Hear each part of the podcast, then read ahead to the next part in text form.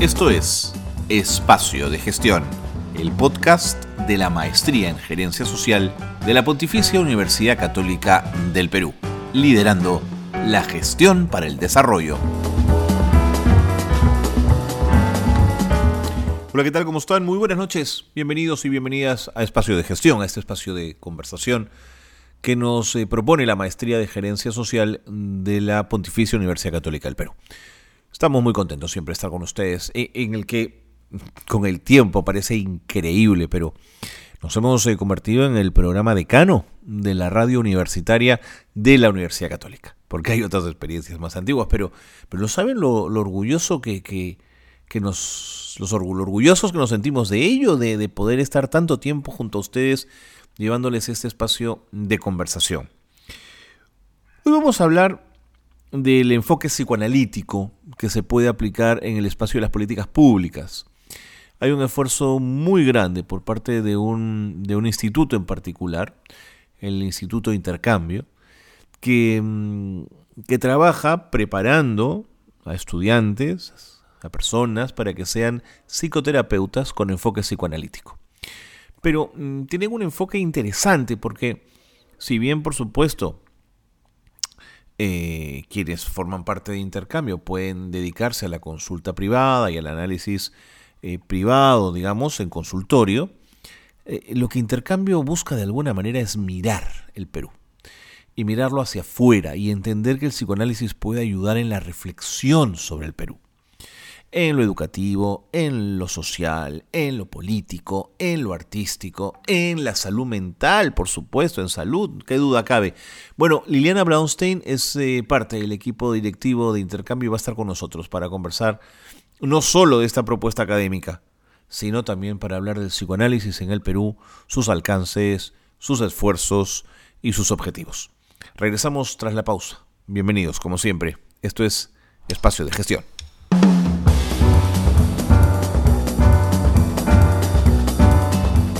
Bien, qué bueno que se han quedado con nosotros en Espacio de Gestión, el programa de radio de la Maestría en Gerencia Social de la Pontificia Universidad Católica del Perú, porque hoy día vamos a hablar de salud mental y lo haremos desde un enfoque eh, psicoanalítico. Esa corriente tan intensa, tan interesante, tan potente, que de alguna manera tiene que tener también su espacio en el mundo de la salud mental en nuestro país. Y en ese sentido creo que nuestra invitada es, es un lujo para hablar de esto. Es eh, Liliana Blonstein, a quien eh, seguimos, eh, admiramos y que además está al frente justamente de un instituto que trabaja preparando psicoterapeutas con enfoque psicoanalítico para que desde el espacio de salud mental haya más, más profesionales con ese enfoque y no solo, digamos, en el ámbito de la salud, sino en otros. Liliana, ¿cómo estás? Es un gusto conversar contigo. Eh, de igual modo, Carlos, eh, la verdad tus palabras son muy generosas porque Intercambio en realidad eh, es un instituto que apuesta por el trabajo en equipo y por el conjunto, que creo que eso es lo que le da su fuerza y su valor. Y empecemos entonces un poquito por el final. ¿Por qué deciden fundar Intercambio? Tú, tu equipo, quienes te acompañan en este proceso. Bueno, eh, eh, Intercambio se funda en el 2013. Em, somos eh, cuatro colegas que lo fundamos. Eh, Mónica Isa, Mónica Galloso, Leila Kerman y yo, todas psicoterapeutas psicoanalíticas. Y todas mujeres. Con distintas, todas mujeres, efectivamente. Este, con el propósito de eh, fundar una institución eh, que no solamente forme psicoterapeutas psicoanalíticos eh, con un alto grado de compromiso, con una con un nivel académico y clínico comprometidos con el psicoanálisis contemporáneo, sino también una institución que pueda dialogar con el país y que se pueda dirigir a los problemas de nuestra vida colectiva con las herramientas que el psicoanálisis nos provee también para pensar e intervenir en esos ámbitos. Eh, ¿Qué significa pensar el país, Liliana? Em, y, cómo el psicoanálisis puede ayudar a que esa reflexión sea más profunda, más amplia, más inclusiva? Eh, bueno, es una pregunta grande, ¿no es cierto? Pero eh, porque eh, lo, que significa pensar el país es solo posible en el encuentro multidisciplinario de, todos los esfuerzos y las mentes posibles, pero desde el psicoanálisis nos dirigimos a un ámbito de la experiencia que tiene que ver con aquello que afecta nuestros vínculos y nuestras relaciones entre grupos y como sociedad, mm. eh, que dan cuenta de aquellas partes de nuestra experiencia eh, que no son eh, conscientes, pero que sin embargo nos siguen afectando y haciendo mucho daño. Somos herederos de una historia muy compleja, plagada de violencias, plagada de abusos, plagada de corrupción, y todos esos eh, eh, em, ámbitos de abuso de poder sobre los demás se basan en el ocultamiento. El psicoanálisis en ese sentido está privilegiado eh, como una herramienta que se dirige justamente a pensar lo que está oculto de nuestra conciencia o de nuestra percepción regular y abre la posibilidad de que se vayan expresando o develando verdades eh, que nos pueden ayudar a transformar alguno de estos modos eh, muy destructivos de vincularnos. Y, desde esa misma perspectiva, y perdona la, la simpleza de mi pregunta, pero cuando una persona en particular quiere buscar la verdad, tiene el espacio del consultorio donde está el psicoanalista, se encierra con él, pueden pasar varios años y hay una introspección muy profunda, pero ¿cómo hace un país esa introspección? No tiene un consultorio, no tiene un psicoanalista. Bueno, eso lo que nos da es eh, em, distintos caminos eh, eh, que nos permite esta mm, originalidad del psicoanálisis que nos em, abre distintos eh, caminos para dirigirnos hacia lo colectivo. Eh, hay un ámbito que es eh, eh, más general, macrogrupal, ¿no es cierto?, que tiene que ver con comentarios, encuentros, reflexiones, aportes, pronunciamientos sobre la cultura o sobre eventos en nuestra vida política y social. Y otros más específicos tienen que ver ya con la intervención en ciertas em, experiencias eh, institucionales, comunitarias, que eh, develan algunos de estos problemas. Nuestra experiencia institucional se ha dirigido a trabajar con los trabajadores de salud mental eh, del Sistema Nacional de Salud y también en el ámbito de la escuela en distintas regiones de nuestro país. Interesante. Em, y, cuando deciden, cuando deciden eh, eh, entre ustedes cuatro apostar por intercambio, lo hacen en el sentido que hay una ausencia del enfoque psicoanalítico en esto que acabas de mencionar. Eh, es que se había quedado dormida la posibilidad de que el enfoque psicoanalítico estuviera más presente en los medios, en las columnas de opinión, en los congresos, en los seminarios. digamos, ¿Cubren ustedes una necesidad, una ausencia? Eh, yo diría que en términos relativos sí. Yo creo que desde eh, el, año 75, 1975, en donde se funda la Sociedad Peruana de Psicoanálisis, hay múltiples experiencias puntuales de psicoanalistas eh, o grupos de psicoanalistas eh, eh, que eh, de una manera enfocada se dirigen a ciertos temas importantes de nuestra sociedad o a trabajos con alguna comunidad específica, pero es verdad que la presencia del psicoanálisis ha quedado mayoritariamente restringida a Lima eh, y tiene una presencia mínima eh, diría casi exclusivamente en Arequipa y en Huancayo, y no existe como una eh, herramienta disponible para los profesionales del resto del país. En ese sentido, para nosotras era fundamental esta idea de un psicoanálisis que se dirija a dialogar con el Perú eh, en sus distintos ámbitos y en la medida de lo posible en proyectos que nos permitan también eh, transferir ciertas capacidades y recursos que también eh, incluyan la especificidad de cada cultura, de cada región, de cada eh, modo de ver el mundo, de, de, la diversidad infinita que nos constituye. Interesante. Es por eso entonces, me llegó hace poco una, pude revisar una nota de prensa donde se afirmaba que había un proyecto mm, inminente de, llegar a regiones, de que intercambio pudiese llegar a regiones. ¿Es en esa línea?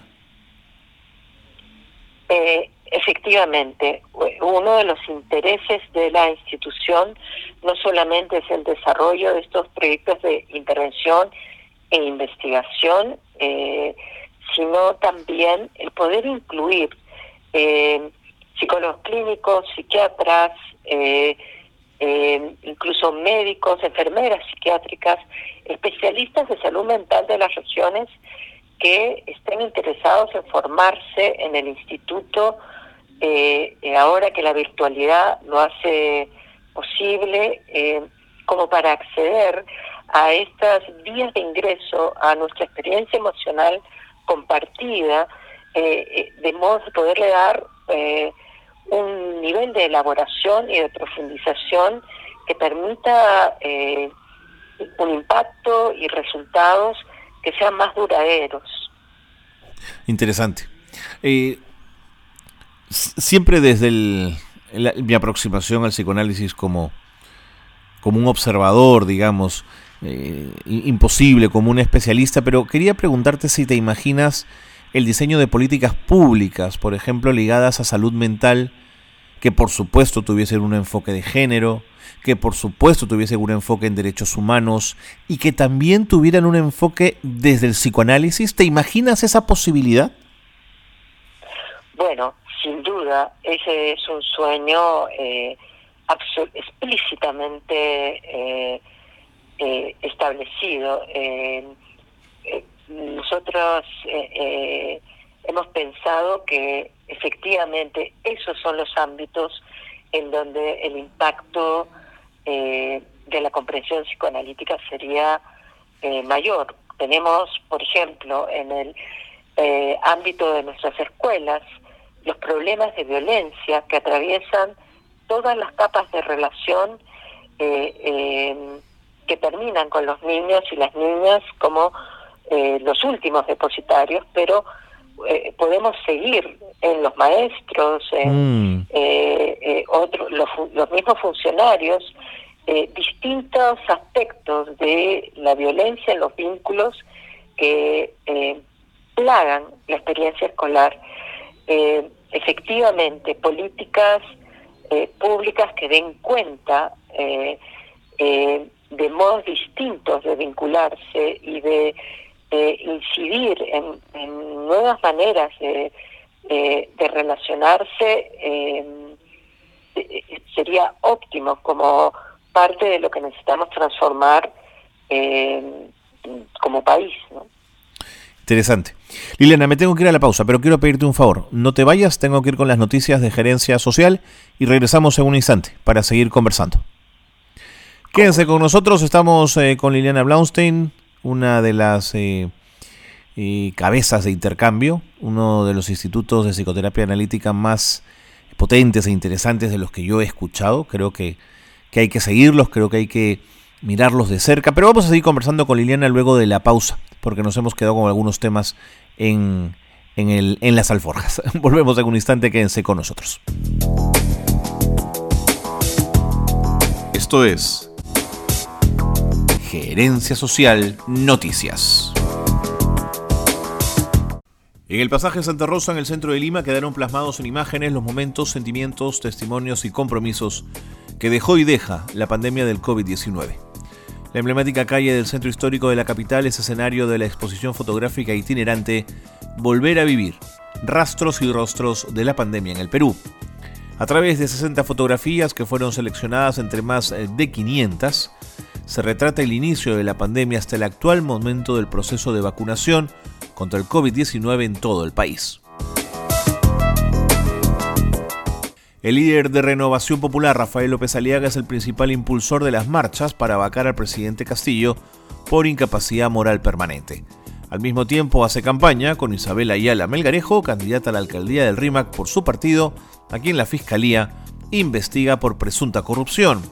La Contraloría la señala como presunta responsable penal en tres hechos que revelan irregularidades en los municipios de Independencia y Rimac, en Casa del Herrero, Cuchillo de Palo.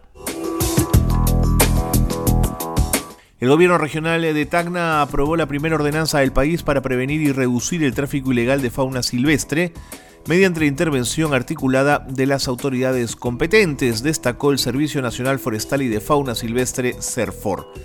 La ordenanza, promovida por la Gerencia de Recursos Naturales y Gestión del Medio Ambiente, promueve medidas de protección y bienestar animal y el combate contra el tráfico de animales.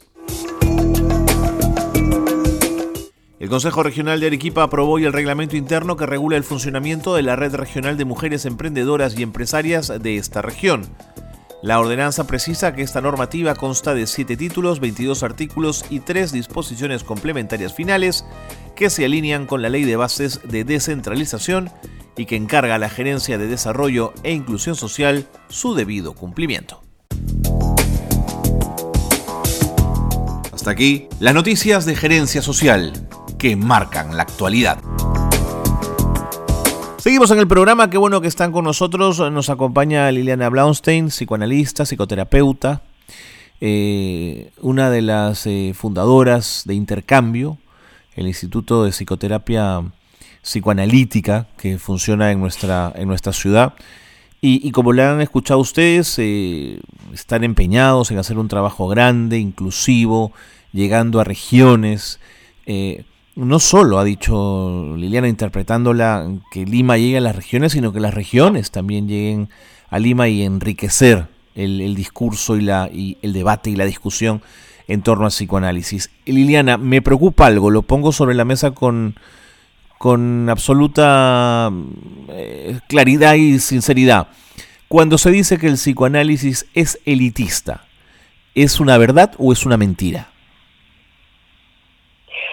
Bueno, eh, yo creo que el psicoanálisis en sí mismo es una disciplina que se dirige a pensar lo humano y a aportar en la medida de lo posible eh, eh, recursos para transformar el sufrimiento humano.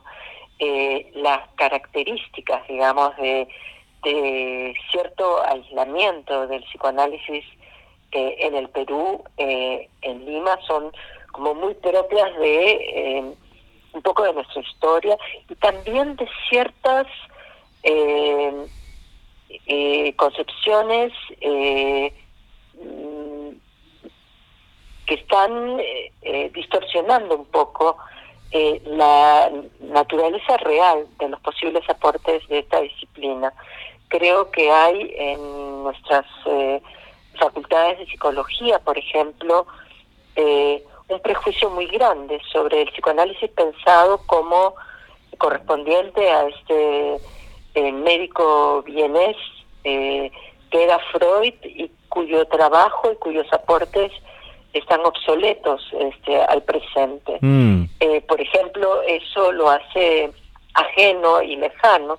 Sin embargo, el psicoanálisis ha evolucionado en muchas direcciones que incluyen eh, un riquísimo trabajo y una experiencia ya establecida de aportes al mundo de la salud, al mundo de la educación, al mundo de la política misma, eh, como comprensión e intervenciones en las comunidades, eh, en muchos de nuestros países en Latinoamérica, por ejemplo.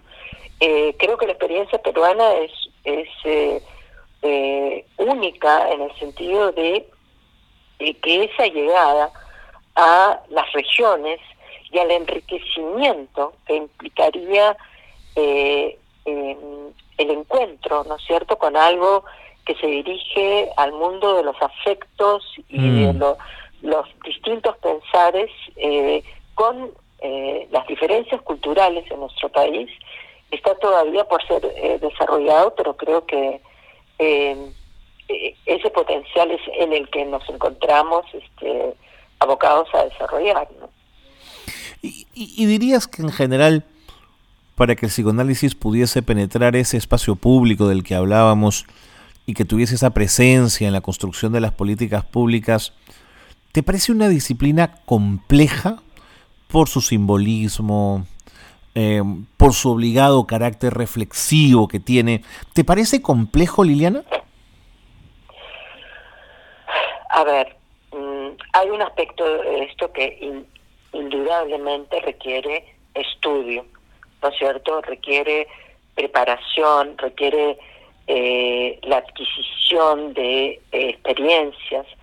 Eh, sin embargo, Carlos, creo que, digamos, el, ese fin último del psicoanálisis, que es como hacer que cobren vidas las experiencias emocionales que hemos tenido que ignorar o borrar o, o que no hemos podido pensar, eh, es una experiencia humana universal y eh, en lo que hemos venido viendo, ¿no es cierto? Eh, por ejemplo, en este trabajo con los psicólogos de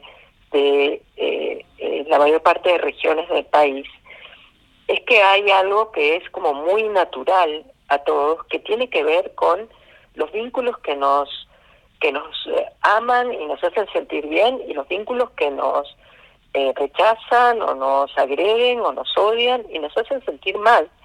Entonces, hay eh, adquisiciones que si bien requieren de estudio y de preparación y de mucho cuidado, porque estamos hablando de vínculos de la mente eh, humana, también creo que hay algo absolutamente accesible en el sentido que el mayor vehículo de el trabajo psicoanalítico son los afectos.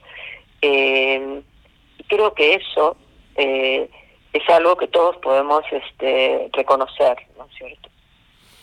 Y, a nivel del barrio, a nivel de América Latina, eh, no sé si conoces experiencias, Liliana, donde el psicoanálisis sí sea un componente decisivo, potente, que está siempre presente en las discusiones. ¿Tenemos en América Latina esa experiencia?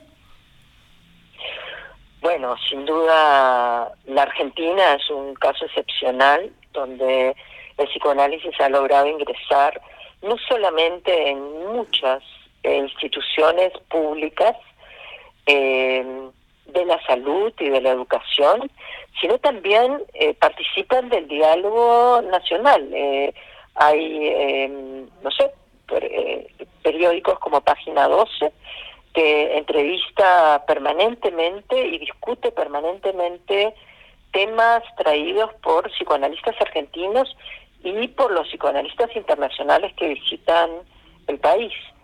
Este, los uruguayos son otro muy bonito ejemplo también, eh, en donde la participación del psicoanálisis tiene una presencia en la sociedad y hay múltiples investigaciones, experiencias, eh, trabajos con la comunidad y con las eh, instituciones públicas en donde el psicoanálisis tiene un, desarrollo pleno.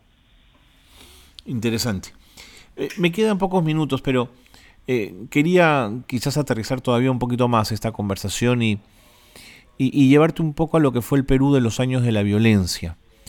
Eh, creo que posterior a, posteriormente a esta, el trabajo más interesante, y esta es una, perspectiva nada más, creo que es el trabajo de la Comisión de la Verdad y Reconciliación, en el sentido por encontrar razones, reflexionar sobre lo que fue la violencia y también asignar, por supuesto, responsabilidades. Es una obra ah, imperfecta, como toda obra humana, pero me parece que se aproxima a esa revisión. Eh, ¿crees que el psicoanálisis para la revisión de los años de violencia que vivió el Perú, por ejemplo, eh, habría sido o es una herramienta que podría haber sido tremendamente útil, Liliana? Eh, bueno, absolutamente, ¿no es cierto? No solamente porque, de hecho, hubo un grupo de psicoanalistas que apoyó el trabajo eh, de la Comisión de la Verdad en, en, términos de atención específica a eh, algunas de las víctimas, eh, pero es verdad que queda un pendiente, eh, una investigación mucho más a fondo de, de qué develaron esas experiencias y sobre todo qué nos han dejado transgeneracionalmente, ¿no es cierto? Es mm. decir, qué hemos heredado todos eh, y sobre todo las generaciones más jóvenes Así es. Eh, de la marca eh, de lo que esas múltiples rupturas y esas matanzas dejaron en todos. Sí, tú usas la palabra marcas, mira, yo he pensado en la palabra cicatrices, probablemente. Sí, es que tal vez ahí la diferencia es que en algunas personas habrá podido cicatrizar y en otras han quedado heridas abiertas eh, que siguen siendo parte de su eh, vivir y de su actuar. Mm, sin duda. Liliana, me quedaría un ratazo hablando contigo, pero, pero nos ha ganado el tiempo. Fíjate, hemos conversado más de 20 minutos sobre, sobre intercambio, sobre el psicoanálisis, sobre el Perú. Y quería cerrar un poquito esta conversación eh, contándonos cómo podemos hacer, quienes queremos aproximarnos a intercambio, cómo los encontramos. Entiendo que tienen admisión abierta en este momento, además. Así es, quienes estén interesados en postular a la formación, eh, bienvenidos. Eh, digamos, se pueden dirigir a nuestra página web, que es Instituto Intercambio eh, eh, eh, o eh, también hay un número de WhatsApp que se encuentra registrado cuando uno pone Instituto Intercambio en Google, es de muy fácil acceso, incluso está nuestra casita este y su ubicación ahí. Así que em, eh, estamos más que interesados en conversar con aquellos que de una manera u otra quisieran formar parte de la institución, sea para formarse o sea como para participar de alguno de nuestros proyectos. Yo te agradezco muchísimo la oportunidad, Carlos. No, Liliana, encantado. Mira, encontré el teléfono aquí justo mientras te escuchaba, entré rapidito a internet es el 974-680-613, el teléfono de WhatsApp, 974-680-613, institutointercambio.com y hay un correo también, instituto arroba institutointercambio.com. Liliana, es un, es un placer conversar contigo, ojalá podamos hacerlo en otro momento y gracias por haber estado con nosotros en Espacio de Gestión. Muy agradecida contigo y nada, ha sido un privilegio. Bueno, ya le escucharon ustedes. Liliana Blaunstein ha estado con nosotros, muy clara, muy precisa y la apuesta de intercambio es una apuesta muy, pero muy potente. Con ella cerramos el programa. Gracias a todos, a todas por haber estado con nosotros. Un gran abrazo. Nos encontramos la próxima semana. Muy buenas noches.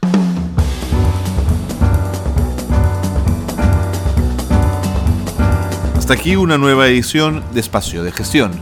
La gerencia social liderando la gestión para el desarrollo.